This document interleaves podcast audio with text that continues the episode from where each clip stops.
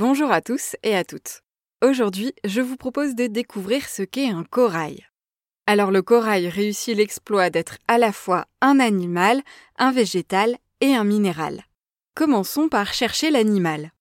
Pour le voir, il faut plonger dans les eaux tropicales qui abritent les récifs coralliens et s'approcher de très très près. Car à l'origine de ce qu'on appelle corail se trouve en fait un tout petit animal de quelques millimètres de long appelé polype.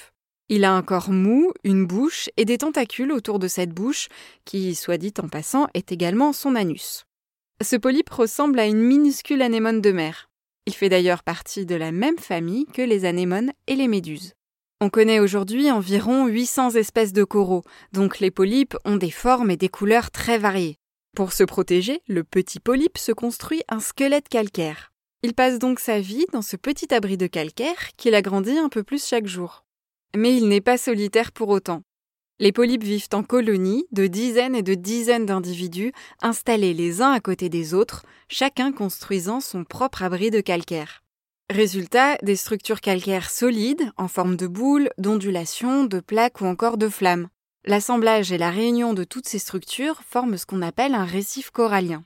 Ainsi, la grande barrière de corail australienne, longue de plus de 2300 km, qui recouvre l'équivalent de la moitié de la France et qu'on peut voir depuis l'espace, a été construite par des colonies de tout petits polypes.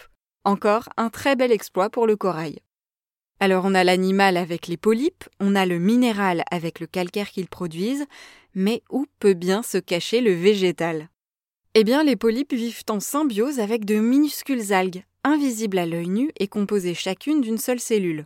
En gros, le polype fournit un abri à l'algue et en retour, l'algue nourrit le polype. 90% des repas du polype viennent de cette algue. Enfin, je dis l'algue, mais je devrais plutôt dire les algues, car elles sont des milliers à vivre à l'intérieur des tissus du polype. Et c'est là la magie des coraux. Grâce à leur symbiose avec les algues, ils peuvent prospérer dans des zones pauvres en nutriments. Ils fournissent à leur tour nourriture et abri à plein d'autres espèces et participent à créer de véritables oasis de biodiversité.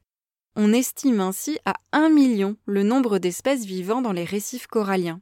Les récifs coralliens couvrent en effet 0,2% de la surface de l'océan, mais abritent 25 à 35% de la biodiversité marine.